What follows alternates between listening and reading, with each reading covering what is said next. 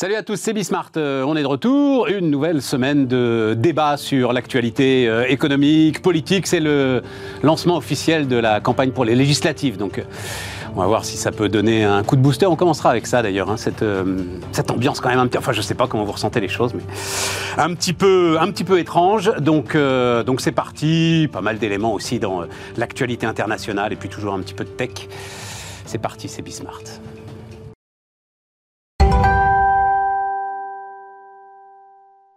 Donc autour de la table, Nicolas Duep, salut euh, Nicolas, euh, le patron fondateur d'Alchimie, André Le Scruc-Pietri, salut euh, André, président de Jedi, et Erwan Tizan, directeur des études de l'Institut Sapiens. Salut Erwan. Tiens, ben, Erwan, l'ambiance du moment. Je disais, éloge de la lenteur sur Macron. D'ailleurs, c'est papier dans Le Monde là ce soir qui sort, là où il parle d'un mandat en suspens éloge de la lenteur, ou alors moi ce dont je parle assez souvent ici, euh, les prémices d'un roi fainéant bah, le, dernier précédent qu'on a eu avec un second quinquennat, c'était celui, enfin second mandat, c'était celui de Chirac. Exactement. Euh, élu à peu près dans les mêmes conditions, hein, avec un bloc euh, un front républicain. Donc effectivement, on, peut en tout cas le, en avoir peur. Alors Macron, hein, j'espère plutôt que son modèle, ce sera plutôt Schröder que Chirac. Hein. Schröder qui avait mis, euh, en tout cas qui avait, enfin pas dans un cas d'un second mandat, mais qui avait mis sa crédibilité politique en jeu justement pour réformer le pays. Je ne parle pas du Schröder avec toutes les déconvenues qu'il peut avoir aujourd'hui, mais qui avait mis du coup, notamment quand il avait fait les lois Hart, etc. Moi j'espère clairement. Les lois Hart, c'est un second mandat de, de, Schröder. Je dois dire, j'ai pas la, pas la séquence en tête. Oui, c'est ça, c'est son premier mandat. Et il a été battu d'ailleurs. C'était à peu près, à peu près la même époque, enfin contemporain de Chirac. Moi, j'espère justement qu'il ah oui, d'accord, voilà, qui va, copier, effectivement, voilà, qui va copier cette, sur cette période-là un autre, un autre roi un peu plus, un peu moins fainéant.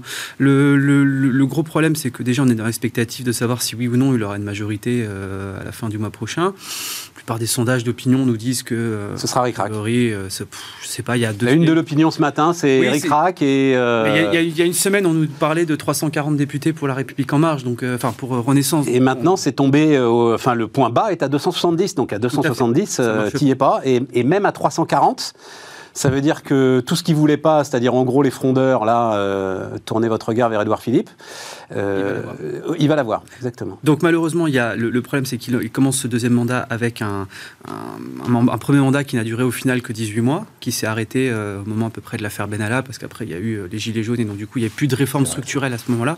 Il y a eu la SNCF, il y a eu l'assurance chômage, mais ça restait psylonette par rapport à tout ce qu'il y avait à faire.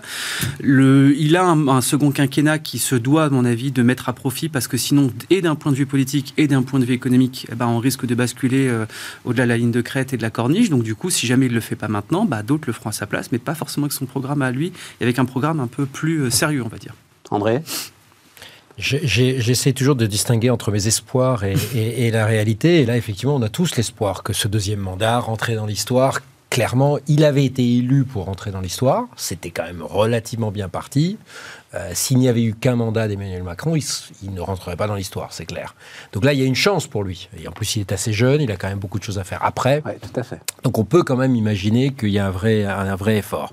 Euh, les sources d'inquiétude, elles sont multiples. C'est que, on va sûrement en reparler, c'est que l'Europe ne s'est jamais, il y a un Conseil européen aujourd'hui, ne s'est jamais aussi mal porté. Je veux dire, on est. À ce point-là, André? Je crois qu'on est divisé sur quasiment tout. C'est-à-dire que, à la fois, il y a ce sentiment, euh, et ça c'est nouveau, qu'il faut faire beaucoup de choses ensemble. Euh, on l'a vu avec la pandémie, on l'a vu avec euh, maintenant l'Ukraine.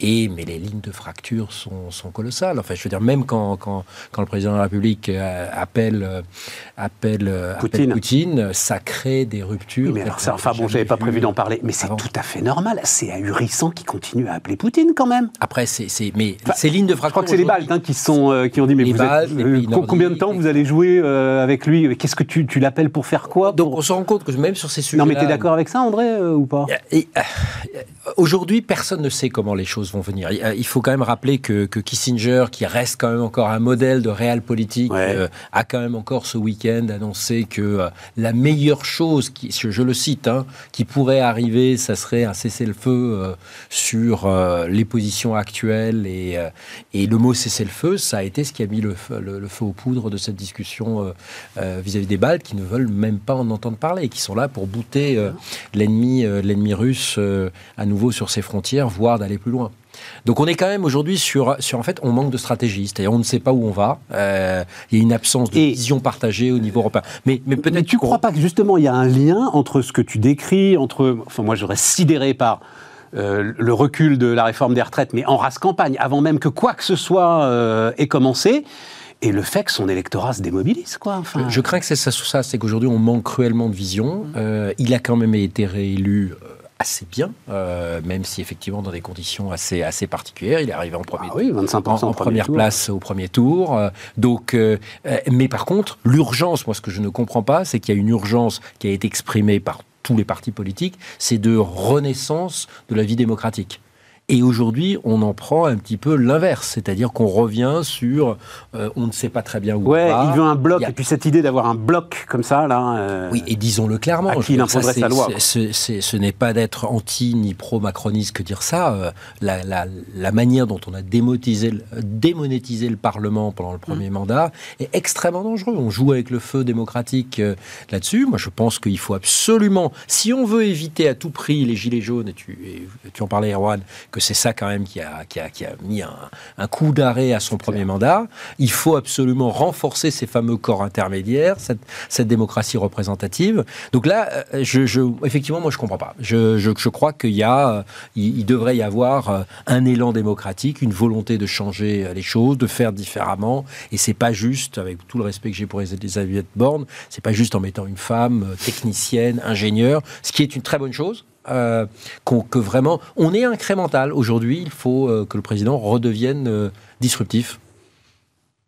Nicolas? Bah, à l'heure de Roland Garros, pour faire un bon match de tennis, il faut deux bons joueurs. Et Nadal sans Federer ou Djokovic, c'est plus Nadal. Et là, je pense que Macron, c'est la même chose. En fait, il n'y a pas de joueur. En face, il n'y a pas de débat. Comment ça, il n'y a pas de joueur Enfin, il a un sacré joueur de fond de cours, là, avec Mélenchon, non? Enfin, il y a longtemps qu'il n'y avait pas eu, pour le coup, un affrontement assez légitime, quoi. D'accord, mais Mélenchon, euh, enfin, on a, on, a joué à se faire peur pendant la campagne électorale, mais c'est pas une alternative crédible euh, sur le. sur, toi, tu le penses, Nicolas euh, bah, et au niveau des Ce que je lis moi partout, des reportages que font mes confrères dans toutes les régions de France et de Navarre, c'est que le gars quand même représente quelque chose de pas négligeable. Oui, mais mon propos c'est de dire quand même que s'il y avait un autre joueur en face de Macron qui avait eu du débat, ça le mettrait en valeur parce qu'il y a des idées, il y a un certain nombre de choses, et qu'en ce moment d'un point de vue, euh, moi je parle d'un point de vue chef d'entreprise. Bah, bien sûr. Euh, on a quand même une période euh, faste. Enfin, je veux dire, on peut dire plein de choses sur le, sujet de Macron, mais Macron, il, a, il, nous a fait quand même un quinquennat pro-entreprise. On a quand même été jamais aussi bien dans une dynamique aussi forte en ce moment. On est dans, il joue très pleinement le post-Covid, donc euh, le retour d'élastique est quand même là, euh, que ce soit sur le plan des CDI, sur le plan du CDD, sur le mm. plan de la croissance, on a quand même tous les indicateurs au vert. Mm. Donc ça, on aime bien voir les verres à moitié vides en France, mais là, on a, de ce côté-là, on a le verre à moitié plein. Alors après, est-ce que ça a une sorte de momentum un peu extraordinaire qui le calme un peu, euh, qui préfigure la tempête parce que l'inflation, parce que l'Ukraine, parce que le, confinement en Chine, plein de choses se euh, jouent, devant nous. Mais pour le moment, il a, euh, il a cette période-là qui est plutôt favorable. Et quand j'en vois le monde sur les routes pour un week-end de l'ascension comme ce week-end, je me dis qu'on n'est pas quand même un pays. C'est un sujet face au pouvoir d'achat. Ouais, forcément, on se pose des questions. Quoi. Je, si vous n'avez pas suivi ça, mais on a battu les records de bouchons là. Bah, bien sûr. Donc, moi, ça hier soir, 1000 km de bouchons. Il y a, partout en France y a bien sûr des gens qui souffrent dans le pays, mais enfin là, manifestement, on n'est pas un pays malheureux. Donc euh, il a ce momentum et euh, je pense qu'il lui manque un adversaire à sa taille. Mais ah, tu crois ça, toi Mais c'est justement parce qu'il y a le momentum, parce que tous les indicateurs ouverts, c'est maintenant ah, qu'il faut foncer. on, se rappelle quand même de l'échec précédent de, c'était sous Jospin, où on avait vécu un moment absolument historique et où on aurait dû réformer à tour de bras. Euh, et il faut sur, par contre, il faut une autre, une autre méthode, c'est l'expliquer. Mm. Et je pense que c'est là où j'attends moi le, le, président, le gouvernement, c'est d'être beaucoup plus dans donner une vision, la faire aussi remonter euh, des chefs d'entreprise, mais aussi de tous ceux qui aujourd'hui sont attirés par euh, Mélenchon. Comme il a un prisme croissance et un prisme, et on sait à quel point la confiance est clé dans la croissance, je pense qu'ils sont omnubilés par la confiance et ils veulent pas la casser. Et ils veulent euh, laisser de monter la dynamique. Donc on, ne fait rien, on laisse monter la, dynamique pour se préparer euh, les coups durs de cette zone. Mais moi, je pense qu'il est en train de la casser, la confiance. Mais Stéphane, vous parliez de, la démobilisation de son électorat. Le, mettez-vous, donc effectivement, vous votez pour Emmanuel Macron au, second, au premier et au second tour, parce que vous avez envie que l'agenda libéral avance, qu'on ait un président réformiste, et parce qu'il y a ici, effectivement, beaucoup de joueurs de 5 division face à lui. Euh, Mélenchon mis à part, je pense, enfin, je trouve aussi, mais quand, quand on annonce. Enfin, excuse-moi, je ne sais pas ce qu'il va faire pour les 100 jours. On nous parle des 100 jours, les, 100 jours il y a, il y a, il y a 5 ans. 100 jours, enfin, il n'y a, pas de 100 jours là, Erwan, c'est déjà. Non, mais il est déjà démonétisé. Les, 100 jours, Stéphane, Stéphane, Stéphane sa première ministre est déjà démonétisée. Stéphane, il y a 5 ans, les 100 jours, il avait dit après législative, les 100 jours commencent après la législative. Il avait dit les ordonnances, macro, les ordonnances pour le marché du travail, elles sont écrites, elles étaient écrites euh, en sortie d'élection. Voilà ce qui sera publié d'ici le mois de septembre. La réforme du marché du travail, de la formation professionnelle, voilà ce qui sera publié d'ici le mois de septembre. Cap 2022, voilà ce qui sera mis en place avec l'objectif de réduire la sphère de l'État. Tout était en place. Là, pour les 100 jours, donc si jamais il est majoritaire dans le pays, on ne sait même pas du coup ce qu'il va pouvoir faire. Non. Donc si moi, j'ai envie d'avoir un, gouvernement qui fasse la réforme des retraites, et je pense qu'elle est essentielle, parce que on nous dit effectivement le corps nous estime qu'on est à un point de pipe de déficit, c'est pas très grave et tout, mais il y a deux, euh, en tout cas il y a trois chiffres qu'on va regarder ces observateurs-là. Le premier, c'est le taux d'actualisation des pensions de retraite à venir. Hein. Moi, pour ma génération à moi, mon taux de remplacement sera dans la meilleure des, des, des, cas de 32% de mon dernier salaire. On est à 57% aujourd'hui. C'est-à-dire que moi, j'aurai un, une diminution de 40%, enfin ma génération, on aura une diminution de 40% de notre niveau de vie par rapport aux retraités actuels. Ça, personne n'en parle, mais ça veut dire qu'on on est en train d'organiser la paupérisation des retraités à venir. Deuxième chose, le taux de cotisation des, des, agents publics qui ne cesse d'augmenter qui en fait du coup est un mécanisme public pour permettre en fait de faire diminuer mécaniquement le déficit facial et donc du coup de se dire oh là là bah, c'est bon on a le temps justement pour, pour, pour, ne pas toucher aux retraites. Et enfin le troisième quand on regarde c'est surtout le, qui est aussi lié à un autre sujet qui est celui de la formation. On en a de plus on n'a pas touché au problème de la pénibilité en France qui fait qu'on va avoir des, métiers de plus en plus pénibles qui du coup vont nécessiter des départs de plus en plus tôt et qui ne sont pas financés.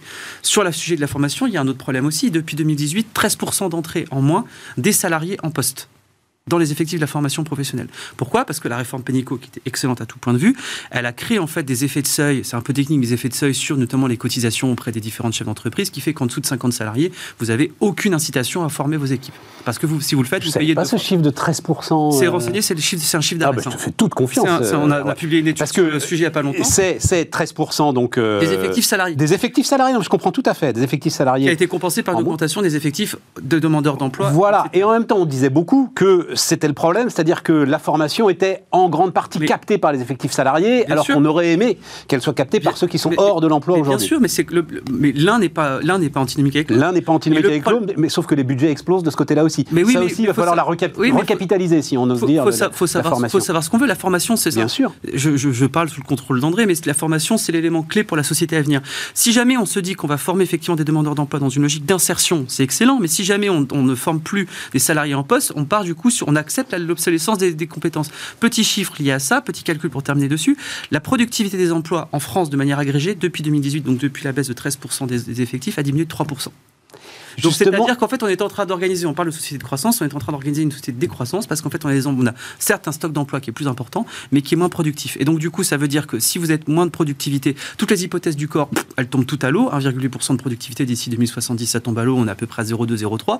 Donc, c'est-à-dire qu'en fait, mécaniquement, on est en train de tuer notre système de retraite et on est aussi en train de tuer la croissance, la croissance qui est aujourd'hui notre seul allié pour financer notre modèle social.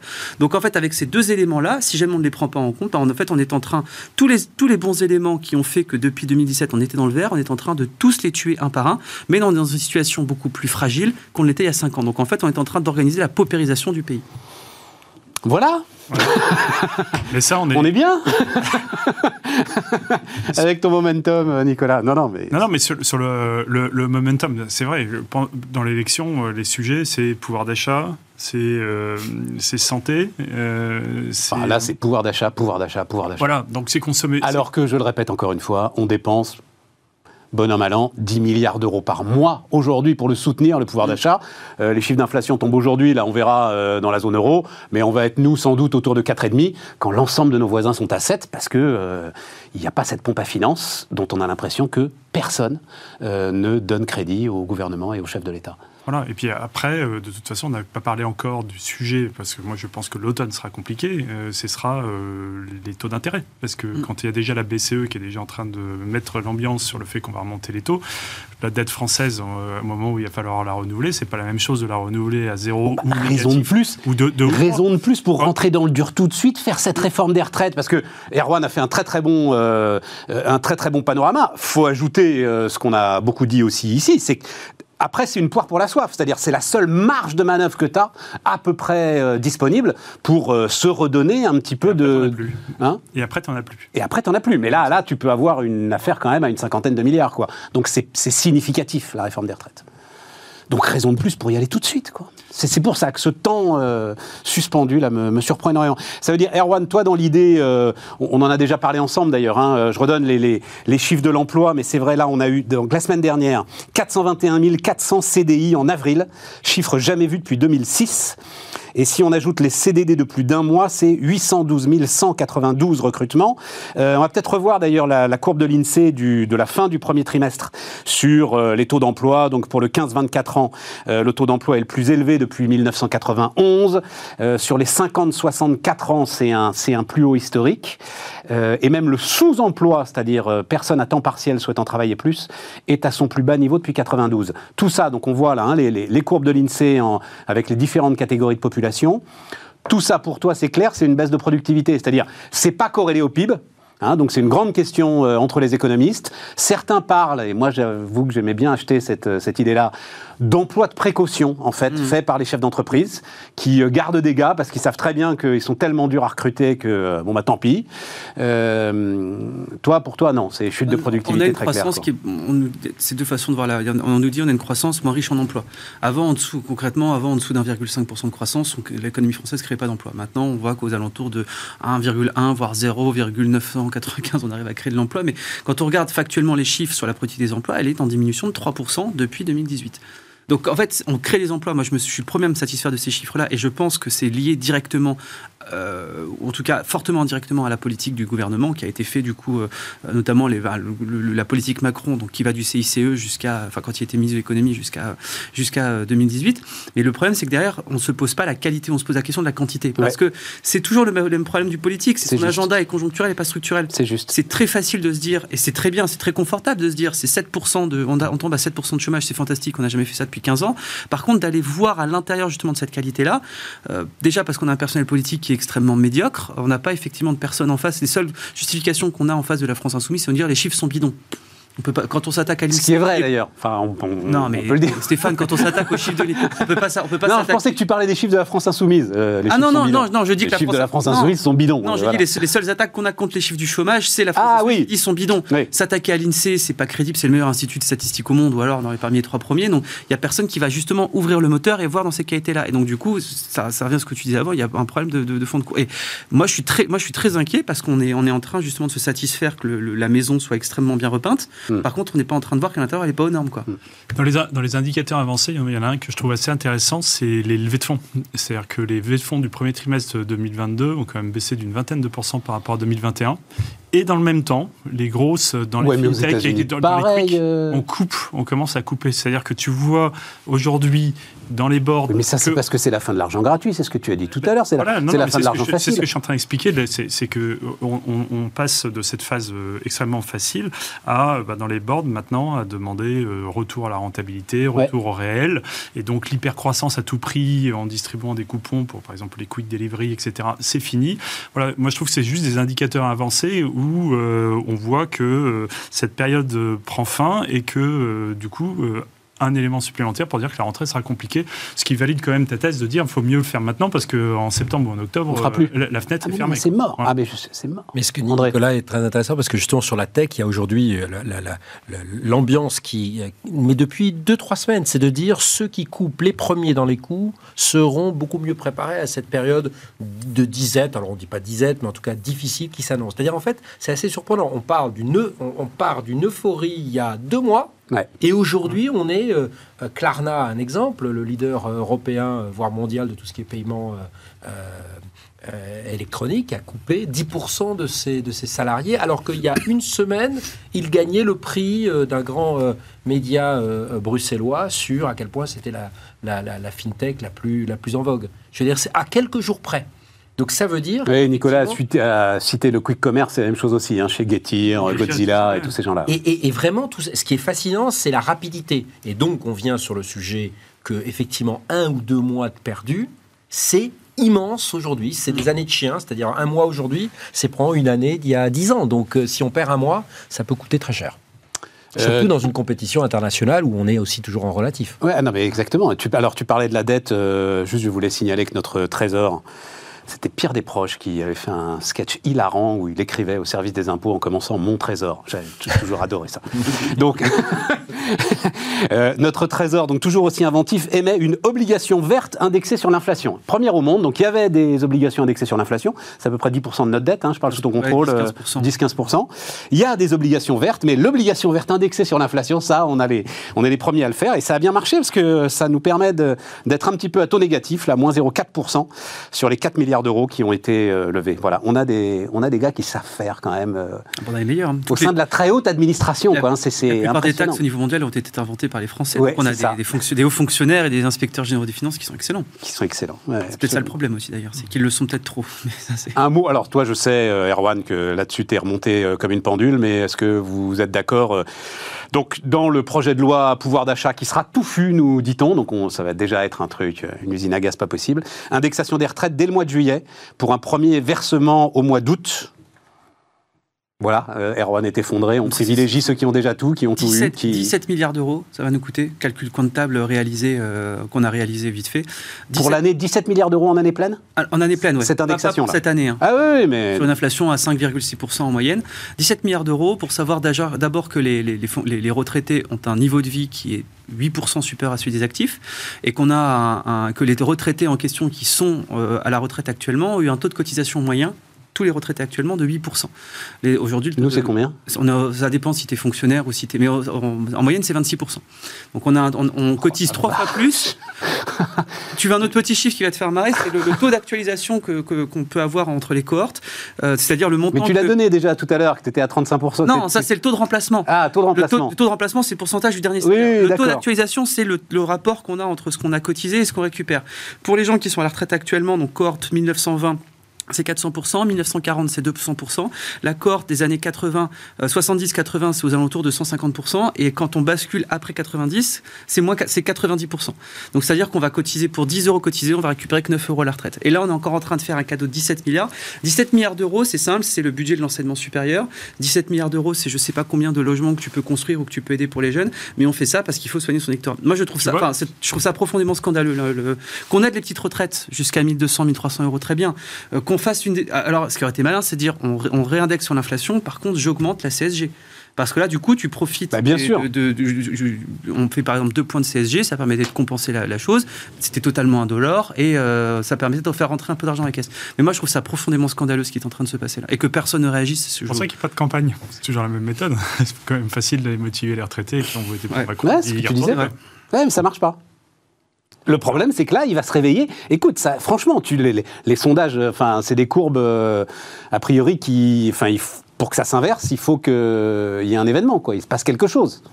Là, il va tranquillement vers euh, ce qui sera, alors, l'opinion des victoires ric-rac, euh, voir voire une difficulté et pas de majorité absolue. Mais je reviens sur ce que disait Erwan, c'est cette incapacité. Moi, je ne suis pas d'accord avec le fait qu'on ait une administration extraordinaire. Je trouve qu'aujourd'hui. La haute administration du Trésor, si, les bah, gars bah, qui, les gars qui notre dette, franchement. On voit quand même. Oui, Aller arracher des taux négatifs aujourd'hui, là, chapeau les mecs. L'agence France Trésor, c'est peut-être ah une exception. Mais euh, le fait qu'aujourd'hui, on voit quand même de plus en plus de mesures qui sont des mesures euh, pour tout le monde la même chose. Rappelez-vous le, le bouclier sur l'énergie. On n'a pas été capable. Enfin, moi, je trouve ça absolument scandaleux que des gens comme moi ou nous, on en profite et on en bénéficie. Ah, des, quelques, des quelques centimes d'euros sur chaque litre d'essence. Mais c'est quoi?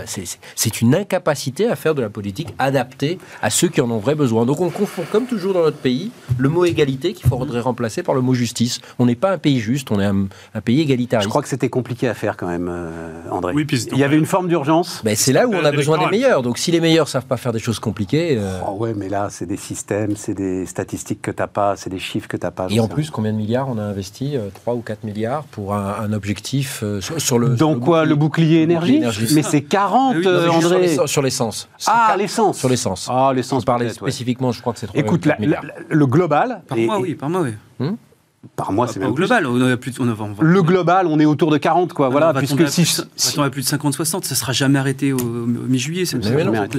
Parce qu'il faut intégrer là-dedans ce qu'on prend à EDF. Hein. Hmm. Ce que le gouvernement ne fait pas. Le gouvernement dit on est à 25-30, ah mais il y a 10 milliards d'EBITDA qui sont voilà, qui sont piqués euh, à EDF.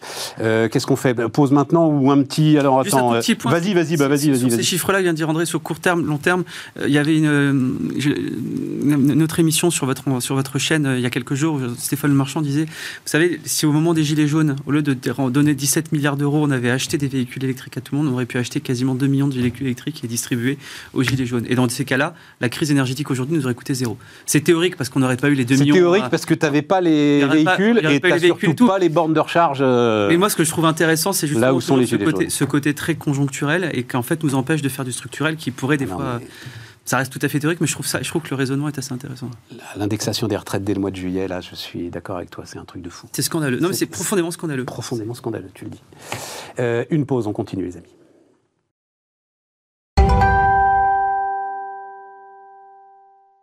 On repart les amis. Euh, alors André, tu as beaucoup travaillé euh, en Chine, avec la Chine, etc. Donc le, le, Premier ministre chinois qui dit à la fin de la semaine dernière, nous sommes à un moment critique depuis mars et plus encore en avril. Les indicateurs économiques sur l'emploi, la production industrielle, la consommation d'électricité, le transport de marchandises connaissent une baisse marquée. Donc euh, voilà. Et il y a cette statistique dont on avait déjà parlé à la fin de la semaine dernière, que je trouve passionnante, faite par un spécialiste de, des audits euh, en logistique, qui s'appelle Kima, avec un, avec un Q, I-M-A. Q-I-M-A, allez voir ça. Euh, donc, en 2019, 61% des demandes d'inspection et d'audit des acheteurs européens et américains concernaient la Chine, par tomber à 47% en 2022. L'Inde passe de 6 à 10%, mais les pays hors Asie, notamment le Mexique, passent de 11 à 20%.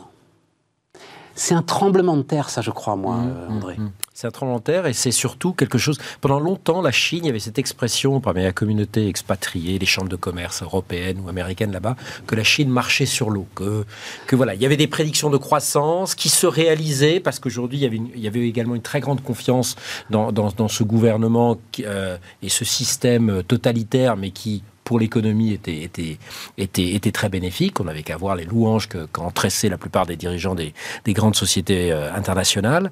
Et, en fait, on se rend compte que depuis maintenant quelques années, on a mis du temps à le, à le, à le voir, que la Chine était redevenue ce qu'elle a été pendant très longtemps, très idéologique. C'est-à-dire que le monde du réel de la réelle politique qui était la Chine, et que notamment Deng Xiaoping a été vraiment son, son artisan, en disant la, la, fameuse phrase sur, sur les souris, je ne vais, pas la, je vais pas la répéter. Blanc, si, si, si, si, redonne-la, redonne-la, parce que je ne l'ai plus en tête. Bon, c'était la fameuse phrase, qu'importe, qu'importe la couleur euh, du chat tant qu'il attrape les souris.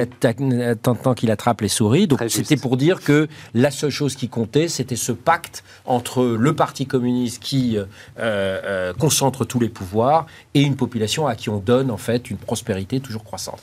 Et en fait, depuis maintenant euh, quelques années, notamment avec Xi Jinping, qui, est qui pour moi est le fossoyeur de la, de la, de la Chine, en tout cas du succès de la Chine, c'est qu'en fait l'idéologie a repris le, dessus. Et je crois que la stratégie zéro Covid a été un révélateur en montrant qu'on était capable de tout sacrifier et notamment ce que la Chine a mis 30 ans à construire, c'est cette image de havre de paix, de production, euh, où il faisait bon en fait faire des, faire des affaires. Et aujourd'hui, le climat parmi les expatriés sur place, ceux qui ont pu y rentrer ou ceux qui y sont encore, qui s'acharnent à y rester parce qu'ils ont leurs affaires, leur famille, etc., euh, il, est, il est désastreux. Et ça, ça se transmet euh, dans, dans les chiffres. Et je pense qu'aujourd'hui, l'attractivité qu'ils ont construit vraiment très très patiemment, ça va être extrêmement difficile. À, les, les, courbes ne risquent de plus jamais se croiser. Alors, il y a un effet inertie immense parce que c'est pas, on l'a bien vu en France, on ne réindustrialise ou on ne désindustrialise pas un pays. Une fois qu'il y a les usines, la supply chain et aussi de plus en plus les consommateurs, c'est extrêmement difficile de sortir d'un pays. Ouais, mais, regarde le truc, regarde le, c'est en ça où le chiffre est dingue. C'est intéressant parce que c'est des pays qui ont. C'est sur deux ans, 20% de parts de marché quasiment qui sont perdus. Il y a une expression que notamment le Vietnam, qui est en tête euh, parmi celles, ceux qui gagnent avec l'Inde, le Bangladesh, ils avaient toujours une stratégie qui s'appelle China plus one. Donc, en gros, de dire oui, la Chine est incontournable, mais de plus en plus, ayez une alternative euh, pour ne pas être entièrement dépendant, pour miser sur nos marché. Et aujourd'hui, cette stratégie elle est, plus optionnelle, elle est devenue essentielle. sauf, que, voit dans sauf que le Vietnam ne résistera pas à un effondrement de la Chine s'il doit y avoir un effondrement de la Chine. Hein. Ils vont être emportés euh, dans le vortex. Hein. Je pense que personne, euh, peu de, peu de pays résisteront à un effondrement si on a un vrai effondrement. Et il est tout à fait possible. Je veux dire, là, le, régime, il a quand même joué avec le feu à Shanghai. Et on sait que les révolutions en Chine, elles sont. Euh, c'est pas des révolutions douces, c'est tranquille. Hein.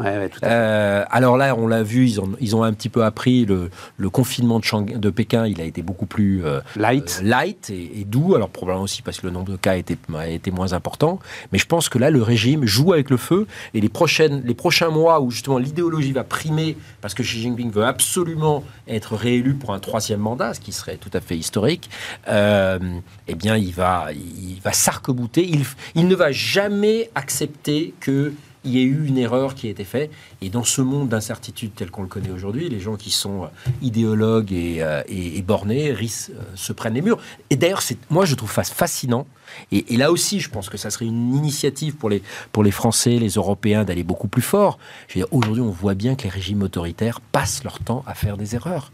Poutine a d'un trait détruit son pays. Tu as raison, j'avais pas euh, percuté sur le. Et la Chine. Donc, donc le, modèle démocratique, lourd, pesant, etc., qui parfois nous embête parce qu'il va pas assez vite, il a quand même une puissance. C'est que je pense qu'il évite les aventures, les grosses erreurs. Et je crains aujourd'hui que la Chine en fasse une énorme. Il y a, il y a une chose très. Peut-être un, dernier point. Vas-y, vas-y, Il y a un débat en ce moment en Allemagne. Euh, la, la, la, la, page de garde du Spiegel, qui est quand même un des grands euh, magazines, si ce n'est pas le plus, le plus respecté, qui titre sur le scandale euh, euh, des, usines allemandes. En gros, il titre en disant quel est ce pays épouvantable, je crois que le mot est, je crois qu'il y a même un mot pire que épouvantable, avec le, euh, duquel nous sommes devenus dépendants. Donc tout y passe, les Ouïghours, le système totalitaire communiste, le parti, etc. Et, on voit que la pression, notamment sur les grands, euh, les grands groupes allemands, euh, Volkswagen en premier, euh, qui a une usine hein, dans, le, dans le Xinjiang, et devient immense. Et, c'est assez, assez intéressant parce que ce pays qui était justement le pays de la réalité politique, l'Allemagne, est en train de se poser la question à quel point ils se sont évidemment fourvoyés avec la, avec la Russie et ils sont aussi devenus terriblement dépendants. Et, là, il y a une course contre la montre. Mais... Parce qu'en gros, le, Spiegel dit euh, euh, la Chine aujourd'hui a encore besoin de nous, mais quand à un moment son marché intérieur deviendra tellement important à l'image des États-Unis, euh, ils pourront nous mettre sous pression un peu à, juste, comme ils le souhaitent. Juste un petit mot, mais je l'avais déjà fait à la fin de la semaine dernière, parce que j'avais autour de la table aussi d'autres ingénieurs qui vantaient Elisabeth Borne. Tout ça, quand même, c'est le résultat. Alors, peut-être pas ingénieur Angela Merkel, mais en tout cas scientifique, à la tête de l'État. Ça te met quand même dans une situation de dépendance énergétique avec le pire que tu puisses trouver autour de toi, et dans une situation de dépendance industrielle avec le pire que tu puisses trouver autour de toi. Donc, je ne sais pas. Je, retiens ce culte de l'ingénieur, euh, André, mais pour diriger un pays, moi, je ne sais pas. Moi, je ne suis pas sûr. D'abord, j'ai peu de culte et j'ai d'abord un culte du long terme. Et, moi, moi, je ne peux pas m'empêcher. J'étais un de ceux qui étaient un tout petit peu moins euh, excités quand il y a eu euh, la célébration du départ d'Angela Merkel. Rappelez-vous. Ah non, non, mais non, je ne voulais pas qu'on reparte là-dessus. Voilà, et tout. Ah bah oui, bien sûr. Mais, non, non, je voulais pas qu'on reparte Aujourd'hui, simplement... oui, on peut être ingénieur et manquer totalement de vision. Et c'est ça ouais, le cas de cette chancelière. Nicolas pour la Chine. Est-ce qu'on peut être ingénieur et manquer totalement de vision je, citais, je citais euh, Marcel Dassault pour ceux qui n'écoutent pas tous les jours, et pardon pour ceux qui écoutent tous les jours. Il y a plusieurs moyens de se ruiner le jeu, les femmes, le plus sûr reste les ingénieurs. voilà. L'inspection des finances, on a fait les ingénieurs. Moi, c'est école de commerce. euh, non, mais pour revenir sur la Chine, quand j'interroge autour de moi là, les chefs d'entreprise qui, qui, ont des activités en Chine, des chaînes logistiques, euh, en fait, ils sont tous effarés parce qu'il n'y euh, a plus rien qui fonctionne. Euh, et quand on, on, parlait de la fenêtre de l'automne, euh, ben, assez tous voient des formes de pénurie diverses et variées, pas forcément la pénurie du blé, on ne parle pas de ça, mais de pièces logistiques, etc., qui vont arriver relativement vite. Ils ont un autre problème, c'est qu'en fait, les, les, Occidentaux, donc leurs équipes qu'ils envoient là-bas pour pouvoir contrôler un petit peu, les, etc., il n'y a plus personne qui veut y aller. Mais bien sûr. parce que euh, se retrouver coffré euh, pendant un mois, ou même avec ses enfants qui ont 5 ans, qui sont envoyés directement, enfin c'est juste des traumatismes que personne ne veut vivre, même avec un bon salaire. Donc euh, ils sont en train de perdre le contrôle aussi de leurs implantations en Chine, et ça va relativement vite. Donc en fait, c'est ces signaux-là sont, assez inquiétants. Et euh, quand on voit, j'imagine vous avez vu les images des tankers qui sont au large de, Shanghai, je ne sais plus combien, 500 000, enfin c'est un autre truc qui est complètement effarant, qui justifie au passage les chiffres, parce qu'il n'y a, plus personne qui bosse dans le bord de Shanghai comme un numéro un mondial.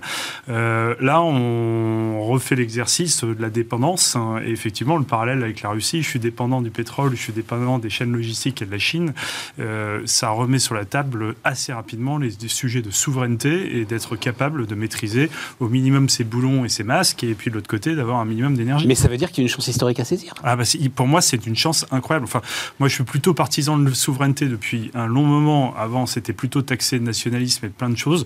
Aujourd'hui, on a réalisé avec des éléments tangibles comme les masques, comme on va le réaliser avec plein de petites pièces logistiques, euh, comme on est en train de réaliser avec le, notre nucléaire versus le pétrole, comme on va le réaliser avec le blé cet été, parce qu'il va nous emmerder sur avec le blé maintenant. Donc il faut maîtriser euh, euh, son armée, il faut maîtriser son énergie et il faut maîtriser sur sa bouffe. Sinon, il n'y a pas de croissance possible, il n'y a pas de boîte qu'on peut faire tourner. Donc c'est des basiques qu'on a oubliés dans la mondialisation. Mais cette démondialisation euh, dont Davos a acté clairement le, le, enfin, l'acte de décès cette fois-ci. Oui, enfin, c'était peut-être aussi l'acte de décès de Davos d'ailleurs, soit dit en passant. mais je referme la, parenthèse. Voilà, mais bah, puisque Davos était le symbole de la mondialisation, bah, merci les gars, on n'a plus besoin de vous. voilà, il y, a eu ça un peu. Bah, au moins, on peut réaborder des sujets de façon un peu pragmatique et de reparler euh, de, façon industrielle, la façon dont on s'équipe sur tous ces éléments-là. Et plutôt que de rêver d'aller faire euh, euh, écosser nos, nos, petits pois en Chine. Et les Raison de plus raison de plus, parce que tout est, euh, revient là. Souveraineté, souveraineté financière, budgétaire, c'est la première. Donc, raison de plus pour revenir sur, sur réforme des retraites. La fenêtre eh ben oui, bien sûr, et avoir les moyens de financer un modèle social qui pèse pas à 100% sur le travail. Ce dont on parle, et retrouver de la compétitivité. Ce dont on parle, je trouve pas assez, c'est que les États-Unis aujourd'hui poussent leurs avantages sur tous ces sujets-là. Moi, je peux pas m'empêcher de me dire, là, euh, Joe Biden a, a, a, rompu un tabou. Alors, on parlait de la Chine vis-à-vis de Taïwan en disant pour la première fois, il est sorti de l'ambiguïté stratégique en disant si Taïwan est attaqué, nous défendrons militairement. Ça, c'est vraiment majeur. C'est un tremblement de terre en diplomatie parce que je pense qu'ils sentent que aujourd'hui leur autre grand rival, leur principal rival, la Chine, est en position de faiblesse.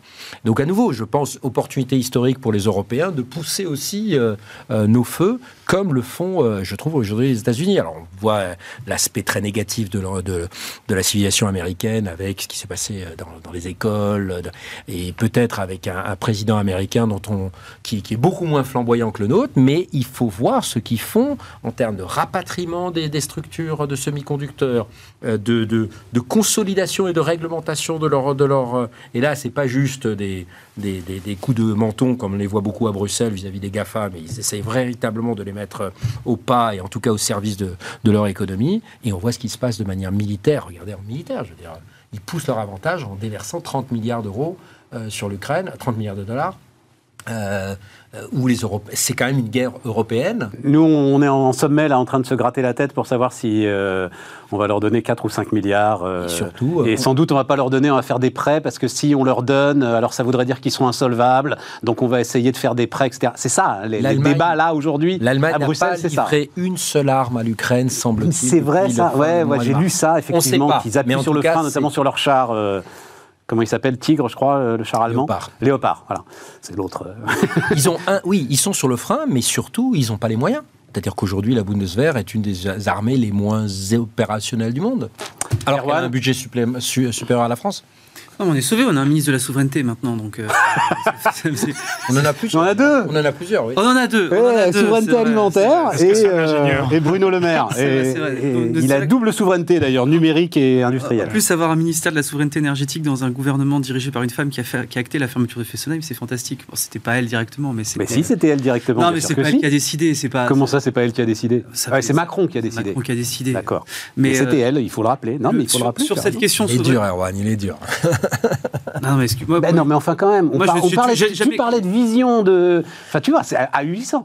Pour un plat de lentilles, Fessenheim, quand même. Hein. Pour un plat de lentilles. 1,8 gigawatts. Hein. Et c'est comme, le projet. Enfin, ça me rappelait, c'est pas la première erreur. Le projet Super Phoenix, on l'avait aussi arrêté pour des raisons d'accord entre le, les socialistes et les Verts. Donc c'est Dominique Voynet à l'époque, la regrettée de Dominique Voynet. Pour gagner quelques circonscriptions, c'est ça aussi la, la, moi ce qui me, enfin c'est, mais bon. Ça, et beaucoup plus récemment, il y a eu Gérard un, avait dit juste un mot parce que je, suis dans les mots là en ce moment. Voilà, euh, au moment de la fermeture de Super Phoenix, Gérard Mestralé avait dit on brûle la bibliothèque d'Alexandrie. Très belle phrase. Ouais. Tellement euh, on était en avance, tellement il y avait en fait de, potentiel de recherche euh, et, de découverte au sein de Super Et beaucoup plus récemment, on a, on a arrêté, on ne sait pas pourquoi, quand on demande au CEA exactement pourquoi ils ont arrêté, il y avait un projet de petit réacteur modulaire, mmh. hein, mmh. qui est mmh. aussi une des nouvelles générations. Ça a été arrêté il y a deux ans. Personne n'est vraiment capable de vous dire pourquoi. Donc on revient sur l'absence de vision. il y a de perte de compétences. C'était l'ATMEA, c'est ça euh, à l'époque, hein, je crois que c'est ça. Euh, qui, que d'ailleurs Mestralé avait essayé de, à l'époque où il dirigeait GDF Suez, avait essayé de, il y a une perte de compétences, mais c'est pour ça que le sujet souveraineté, euh, moi je considère comme Nicolas que c'est pas c'est pas un gros mot. Le problème c'est que la plupart du temps, quand on parle de souveraineté, euh, quand les politiques nous parlent de souveraineté, pour eux c'est de l'autarcie au niveau national. Tiens, bah attends, non, je vais vous mettre, on va vous mettre l'image qui va vous plaire là. Je sais que hein, le cloud à la française. Oh, ça André, quand tu as vu ça, donc c'est Google qui s'est acheté des pleines pages euh, dans la presse pour euh, donc ça s'appelle cloud à la française. Euh, la réalité donc c'est qu'en fait Google, mais peut-être tu vas pouvoir nous expliquer ça euh, André, ouvre une région cloud en France et donc il l'explique, c'est plus de proximité avec nos équipes, moins de latence, plus de disponibilité, mais c'est aussi plus de services au service des, des, organisations françaises et surtout dit Google, ça va bien au-delà de la simple localisation des données, personnalisée et évolutive. Notre approche a été spécialement pensée pour ceux qui doivent faire face à des exigences fortes en matière de conformité, localisation des données et autres réglementations spécifiques à la France et à la zone euro. Voilà, c'est Google qui fait le cloud à la française. Allez les bleus. Hein On parle de souveraineté là. Bon, vas-y, vas-y, André. C'est toujours, c'est pas forcément évident d'expliquer de, manière très simple, mais, mais en gros, un, euh, on voit bien que dans tous les mots, là, on est vraiment dans les éléments de langage. Total. Tout ça, ça fait plaisir responsables politiques qui ne vont pas forcément rentrer dans le détail euh, technique, parce que c'est des sujets compliqués. Donc c'est pour ça, que moi je me félicite quand il y ait plus d'ingénieurs, parce que on est quand même dans un monde où les sujets sont par définition euh, compliqués. Et là je rejoins Nicolas, effectivement, si on n'a personne en sparring partner qui peut contester ça, bah, on, va se laisser avoir par, ces jolis mots. Ça c'est une chose. La deuxième chose, règlement on a mis des barrières réglementaires telles ça c'est pas juste au niveau français ou au niveau européen, qu'en fait, indirectement, alors qu'il y avait plutôt une bonne intention, on a rendu les choses beaucoup plus compliquées pour les petits acteurs. Et donc il n'y a que les grands acteurs qui sont capables d'être conformes parce que euh, pour être RGPD, DSA, DMA, etc. Aujourd'hui, le RGPD qui est un tabou européen qu'on considère, il y a même une, jeune femme qui est, une, qui est une amie en plus qui a écrit euh, un livre qui s'est arraché à Bruxelles qui s'appelle l'effet bruxellois, le Brussels Effect mais c'est ça, flatte les décideurs européens, mais c'est dangereux parce qu'en fait c'est tout l'inverse. Et euh, c'est que non, euh, l'Europe elle a créé des barrières à l'entrée pour les petits acteurs qui sont, sont souvent les, les Européens. Et la dernière chose, c'est en fait ça masque aussi le fait qu'il n'y ait pas d'alternative. Donc aujourd'hui, ces, ces GAFA se rentrent euh, finalement comme dans du comme dans du beurre parce qu'il n'y a pas d'alternative européenne. Alors on va vous dire et on revient même sur le sujet chinois, c'est finalement assez proche. Oui, mais on peut pas tout de suite couper les ponts avec la Chine parce que nos entreprises en ont besoin. Mais c'est là où on a besoin du politique qui va euh, lui, par exemple, par ses politiques d'achat, privilégier des nouveaux acteurs. Si ça démarre pas par les achats publics, euh, ben, ça va jamais démarrer évidemment par le secteur privé à qui on ne peut pas demander d'aller sur des solutions qui aujourd'hui sont un peu moins bonnes. Et enfin, dernière, dernière chose, un, un aspect euh, retard. D'ailleurs, on est encore très dans le cloud sur l'aspect stockage, base euh, data center. Alors mm. de plus en plus, c'est ce qu'on appelle la couche logicielle de cybersécurité, mm. etc., qui, qui joue. Et là-dessus, euh, on revient sur le sujet des talents c'est que si euh, on permet, euh, moi je le dis, euh, je, crois que je l'ai déjà dit avec, avec, toi Stéphane, c'est quand on attire des Google, euh, des Microsoft et des, et des, Intel chez nous. On est très content. Euh, Business France fait des cocoricots parce qu'on a attiré 2000 euh, emplois. Mais ces 2000 emplois, c'est pas de la création nette parce que ces 2000 emplois, de toute façon, seraient employables ailleurs. Donc c'est des vases communicants. Par contre, ça empêche nos propres startups et nos propres entreprises d'avoir accès aux, meilleurs talents. Donc là aussi, il faut que nos politiques mmh. publiques, elles se mettent au goût du jour. L'attraction, le, pur descriptif que fait le patron de Business France tous les, tous les mois en disant regardez, on a attiré tel ou. Ben, en tout cas, dans le domaine de la tech, pour moi, c'est plutôt destructeur de valeur pour la France. Patron de Business France qui, a priori, sait de quoi il parle dans le domaine de la tech. Hein. On rappelle, c'est Pascal Cani, l'ancien patron d'Apple Europe. Oui, mais, je pense que, là, que là-dessus, il, faut qu'il se mette au. Je crois qu'il en est parfaitement conscient. Hein. Je pense aussi, parce qu'il est très intelligent. c'est ce qu'on peut reprocher à, finalement à notre présidente, parce que comme c'est un gars qui est plutôt jeune, euh, qui a été euh, ministre de la French Tech, euh, qui comprend les choses, qui est entouré de gens qui peuvent lui expliquer et qui, lui, a un âge pour pouvoir se projeter dans la mise en œuvre de tout ça.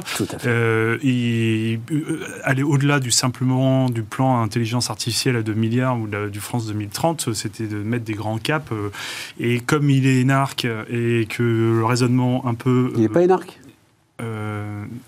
Non, il n'est pas énarque, hein Si, il est énarque, euh, Macron ah, Bien sûr. Inspecteur, ah, d'accord. Inspecteur des finances, il devrait être au Trésor. Qu'est-ce qu'il a raté alors? Mais je pense qu'il avait raté un truc. Non, c'est pas l'ENS qui l'a raté. Bon, pardon, euh, Nicolas, vas-y, continue, continue, excuse-moi. Euh, là, on avait l'opportunité de faire des, des, des, grands, des grands projets, quoi, des grands projets concrets. en plus, il a une démarche euh, de, de, banquiers d'affaires, donc de, de, sociétés privées. Analytiques. analytique, sans faire nécessairement un grand plan. Et donc là, euh, on l'attend là-dessus. Alors, je ne sais pas si c'est parce qu'il lui manque un sparring partner pour arriver à changer là-dessus, ou si juste qu'ils ne bossent pas, ou qu'ils sont juste en train d'administrer le présent, ils sont pris dans le présent. Mais là, là, on peut vraiment lui reprocher de ne pas nous emmener dans quelque chose de beaucoup plus ambitieux, parce que pour le coup, il a le même âge que nous, il va le vivre.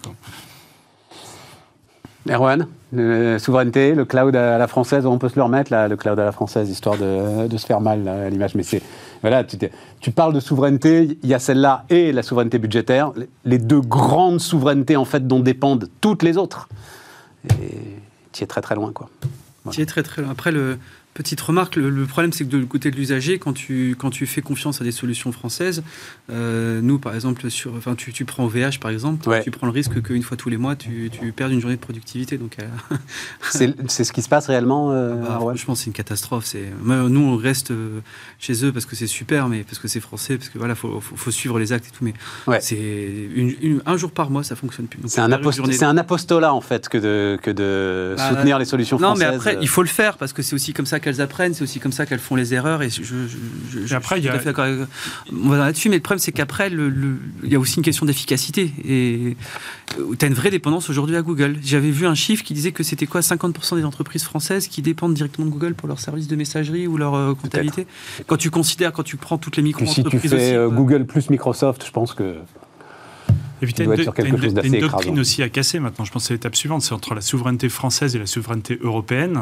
Euh, on a, combien de fois on a discuté dans les ministères On ne peut pas le faire, c'est l'Europe qui a dit, etc. Enfin, on se botte là tout, on, on, se renvoie la balle, on, on botte en touche. Et du coup, au final, on avance pas et on justifie toujours que c'est la faute de l'autre. Là aujourd'hui, euh, quand on voit les autres pays comme l'Allemagne ou d'autres pays européens qui ont une souveraineté nationale et qui ont leurs projets nationaux, moi je pense qu'on devrait commencer à raisonner comme ça et c'est pas un mal, euh, c'est pas euh, des vilains mots, c'est une souveraineté française et puis ensuite on va voir à l'Europe pour compléter, pour aller chercher ce dont on a besoin, l'effet volume et ainsi de suite. Mais se dire que on défend nos intérêts, ça me paraît plus que jamais nécessaire et incontournable. Je ne peux pas être d'accord d'accord avec ça. Non, non, et c'est pas du tout une position de. Mais c'est intéressant, c'est un très bon débat. Ce que j'ai vu à l'expérience, notamment sur tout ce qui est innovation de rupture, c'est qu'une fois qu'on a euh, des stratégies françaises, des stratégies allemandes, c'est extrêmement difficile parce qu'on aura créé des entités, des organisations, et c'est très difficile en fait de créer euh, ce que les Allemands appellent le Schulterschluss, c'est-à-dire le, le, fait qu'on mette des épaules ensemble. Une fois que vous avez des structures, c'est difficile. Par contre, c'est vrai que c'est compliqué de, de, créer quelque chose au niveau européen. Pour revenir sur ce que, ce que disait euh, Erwan, euh, c'est justement pas à l'usager. Je trouve qu'il y a une politique euh, qu'on ne met pas du tout en œuvre, qui est la politique d'achat public. Donc hmm. c'est aux, administrations. C'est aux administrations de tester ça, parce qu'en plus, elles ont tout de suite hmm. l'échelle qu'il faut pour éviter que ça tombe sur des, des, structures plus ou moins petites qui, euh, à qui on ne peut pas demander de faire... Euh, à nouveau, c'est à l'État de, faire, de, de travailler sur l'innovation de rupture, c'est à, à l'État de faire les premières expérimentations. On ne peut pas demander ça aux euh, aux, entreprises privées de le, faire. Et peut-être juste sur un, point sur, sur, ce que disait Nicolas sur l'aspect vision. On a la vision. Je trouve que France 2030, c'est quand même un essai pour la première fois mm. d'avoir des priorités. Euh, moi, ce qui me désole, c'est que dans le papier, à la fin, on ne peut pas s'empêcher de dire oui, mais les fonds seront gérés par les quatre opérateurs de l'État. Euh, l'ANR, l'ADEME, euh, la Caisse des dépôts et la BPI. Alors peut-être à la petite exception de la BPI, même si elle a un peu monopolisé tout l'argent public sur l'innovation, les trois autres, ça se saurait si elles avaient un track record. C'est une catastrophe. Euh, J'avais raté ça. Non, mais que c'était ces quatre agences qui allaient gérer. On n'arrive pas à sortir du schéma et il faudrait quand même. il faudrait avoir une politique de l'impact. Le cloud en 2017, 30% de part de marché des acteurs européens. Aujourd'hui, on est à 15%. Donc en 5 ans, oh ça a été divisé, euh, divisé par deux. Donc ça veut dire que notre méthode actuelle, elle ne marche pas. Ça vaut les 17 milliards d'Erwan. 30%, il y a combien de temps, tu dis 2017. 2017. Oh, ça n'a rien à voir avec le mandat de... non, non, bien sûr. Mais non, non, non, non, c'est... En 5 ans, on n'est pas... Et la première Les part de marché... Et là, on est tombé à 15. elle est à autour de 1%, c'est OVH. Et c'est en Europe, c'est euh, communauté, enfin les, les, 27. Union européenne. Union 27. Euh, bah, juste pour, euh, pour terminer, non, j'ai appris un truc, tu vois, tu parlais, juste je l'ai appris ce matin là dans la tribune, je n'étais pas au courant le fameux projet de drone euh, européen, euh, euh, donc avec Airbus en, tête de gondole. Déjà, il coûte un prix faramineux par rapport à ce qu'on voit en Ukraine, mais en plus, c'est General Electric qui va faire le moteur, tu vois. Ah, le drone européen, tu vois. on demandera l'autorisation aux Américains pour pouvoir les envoyer contre. Alors Thierry Breton a écrit une belle lettre en disant oui, mais nous allons faire en sorte qu'il n'y ait aucune servitude sur ce moteur. Mais alors, alors à la défense, euh, pour une fois de Thierry Breton, non, non, il a pour la première fois dit on pourrait retirer le financement européen à, cause de ce, à cause de cette motorisation. Mais, mais là aussi, euh, je, veux dire, ce projet doit être tué immédiatement. immédiatement. Je veux dire, on a quand même un drone qui s'appelle un drone mâle. Euh, qui est M-A-L-E. Hein. Voilà, donc altitude moyenne et longue endurance, c'est ça que veut dire mâle, qui est assez proche d'un autre drone mâle dont on entend beaucoup parler en Ukraine en ce moment, c'est le fameux Baraktar, qui est le drone euh, turc. Euh, on estime qu'il vaut entre 2 et 3 millions de dollars pièce. Là, l'Eurodrone, il coûtera 100 millions. Absolument. Pour faire, oui, bien sûr, il sera mieux, il fera papa-maman, il sera... Mais en plus... Ils ne voudront pas s'en servir, les mecs, Ils ne voudront pas s'en servir, exactement. Tandis que le drone ukrainien, on voit bien qu'il est euh, redoutablement efficace. Ça, c'est ce genre de décision forte qui pourrait créer des secousses sur notre, notre manière d'acheter, notre manière de, transformer. Ben non, on tergiverse. On, et en plus, je pense qu'on contamine la politique franco-allemande, parce que tous ceux qui voient ça voient que les projets franco-allemands, mais ça aboutit à ce genre de catastrophe. Donc en plus, ça a un effet pervers à multiples niveaux. Allez, juste cinq minutes, mais euh, tiens, euh, euh, Nicolas, je sais pas si... Ça m'a beaucoup intéressé, donc Google, c'était la semaine dernière, hein, conférence de, de présentation, en gros, des projets de Google. Et Google dit, alors ils ne le disent pas comme ça, mais pour aller vite, euh, nous, le métaverse, on n'y croit pas vraiment. Euh, on pense plutôt à une réalité augmentée au contact du réel. Hein, on comprend bien ce que c'est, réalité augmentée, on en avait beaucoup parlé. Euh, vous nous construisez des mondes virtuels. Non, nous, on va prendre tout le potentiel de la technologie, mais pour vous apporter des informations en temps réel, au contact du réel. Je trouve ça super intéressant. Est-ce que tu as, un avis là-dessus, euh, Nicolas? Ben, On retrouve bien l'esprit pragmatique de Google qui part du concret et qui crée des services pour améliorer le quotidien des gens. Euh, là où l'ambition de Zuckerberg est complètement XXL, c'est un monde virtuel où on recrée un monde virtuel. Mais à part les gamers qui passent leur journée dans un monde virtuel, toi et moi, on passe pas notre monde dans un monde virtuel. En revanche, si on a des services demain dans, où notre Google Maps est amélioré, où on voit encore mieux dans sa voiture, où il faut tourner à droite à gauche, etc. Bah oui, alors là, on appuie sur le bouton euh, tout de suite. Et d'ailleurs, dans l'article, Google, euh, il, on revient sur l'échec des lunettes de Google. Tout à, à, un moment donné, on, s'amusait avec ces, ces, lunettes, mais euh, donc qui sont hyper riches, qui sont hyper intéressantes. Mais la réalité, c'est que personne n'a envie de se balader avec des lunettes comme ça, donc personne n'a envie d'être dans ce monde pseudo virtuel. En revanche, d'un point de vue concret, si demain, bah, moi je suis un grand fan de cyclisme, vous mettez sur mes lunettes aux clés des systèmes qui me permettent de calculer ma vitesse, toutes mes données de compteur sont dedans, euh, et puis euh, me signale le danger, me signale la voiture, etc.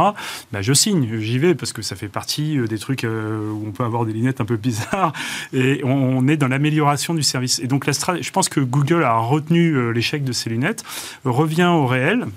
Et en fait, déjà avec un paquet de ces applications euh, de Google Maps, de, Google Lens, dont on ne parle pas assez, mais qui est phénoménal.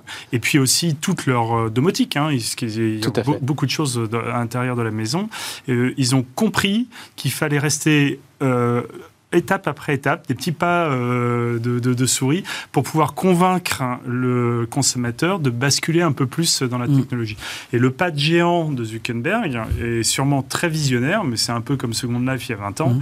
Euh, c'est très visionnaire. Holistique. Mais, c'est. Euh, c'est un monde qui veut construire. Voilà, on ne se sent pas concerné. Et je ne pense pas que demain, tu, es. si demain, moi, je, ces lunettes-là sur mon vélo, ça m'intéresse, m'acheter un terrain dans le métaverse pour pouvoir. Ouais, mais on va te répondre parce que tu trop vieux déjà. Sûrement j'en ai moins de besoin tout de suite. Là. André, as... je, je, vite, hein, il nous reste. Je partage ce point de vue et je pense que je pense que toute cette, tout, ce, tout ce monde nouveau de la donnée qui, qui hybride en fait. Il faut bien voir. Euh, depuis deux ans, on est quand même rentré de plein pied contraint et forcé à cause de la pandémie dans ce monde hybride. Et c'est ça la vraie force. Et, si on pense un petit peu ce qui anime nos valeurs françaises et européennes, il y a quand même encore ce contact, ce, ce, ce, concept de faire société, de ne pas être totalement dans, dans l'individualiste. À nouveau, c'est nous qui devrions être là-dedans. Et on va se retrouver. Tu veux dire nous Européens Nous Européens. Et on va se retrouver à nouveau avec un Google et un, et un Apple qui aujourd'hui deviennent les héros, H-E-R-A-U-L-T, euh, de la vie privée. Et euh, demain, Google qui va finalement apporter des services dont on a besoin et qui, qui correspondent à qui nous sommes, où on a besoin de contact physique, mais aussi d'étendre notre univers. Et dans ce monde de la donnée qui. Aujourd'hui, on a dépassé le stade cognitif où on comprend toutes les informations qui nous arrivent. Donc cette réalité augmentée va nous permettre de trier. C'est ce que font déjà les pilotes de chasse et on va le voir de plus en plus avec les informations qui viennent d'un Stéphane Soumier, mais de plein d'autres mondes aussi également. J'aime bien que tu me compares à un pilote de chasse, ça me va. Erwan, un mot de C'est l'actualité. oui, voilà, Maverick. Maverick. non, mais ça, ça, ça, Attends, et tu sais, le truc, c'est, un, mais c'est un tweet qui est passé qui est absolument génial. Donc on avait, alors moi en l'occurrence 19 ans, euh, voilà, on a pris 25 euh, kilos, des cheveux blancs. Euh, Tom Cruise, lui, il a juste changé de moto. J'adore. Erwan, un mot de conclusion Non, c'est un, un, tout a été, mais ce qui est fascinant, c'est que c'est un changement civilisationnel total, ce qu'on est en train de vivre là-dessus. Le, là, on, est, on a deux chemins différents qui nous amènent. Exactement. Sur le, sur le côté métaverse, il y a énormément de papier. Moi, ce qui m'inquiète, c'est là-dessus, on est, comme dit euh, André, c'est m'inquiète qu'on soit pas dessus, mais surtout d'un point de vue philosophique mmh. et anthropologique. Les Américains sont déjà, vous avez beaucoup de papiers qui sont publiés même dans la littérature euh, académique ou dans la littérature grand public, justement sur les conséquences du métaverse, sur bah, la transformation de la cognition, du psyché, etc. En France, ça a été très bien enseigné par Bruno Patino qui montre que comment est-ce que les notifications Twitter sont en train de transformer complètement la cognition de nos jeunes. Donc, sur un, game changer comme ça, moi, je m'inquiète qu'on n'ait pas justement des penseurs et des, intellectuels qui s'intéressent déjà à ce sujet-là avant de le faire d'un point de vue technique. Parce que peut-être que si on met un holà euh, humaniste, on va dire, par une tradition humaniste, on pourra se dire, ça sert à rien de le faire d'un point de vue. Euh, c'est peut-être une. On est au bout, on est au bout, les amis. On est au bout, on est au bout. Non, non, mais peut-être juste un point. Ça, c'est un sujet pour la French. Ah, mais on accuse d'être trop techno, parisiano, euh, bobo. Ça, ça serait un sujet où on pourrait intégrer à la fois nos valeurs et des sujets réellement technologiques. Et là, les Américains sont devant nous. Mm. Ce qui bouillonne dans la mm. Silicon Valley est assez incroyable. Avec un mot que j'ai lu pour la première fois pour qualifier nos jeunes gens, nos adolescents, les adolécrans. Ouais. Je trouvais que c'était une belle euh, création euh, sémantique. Terrible, mais. Les ados l'écran. Euh, à demain, chers amis. à demain, donc, pour de nouveaux débats sur Bismart.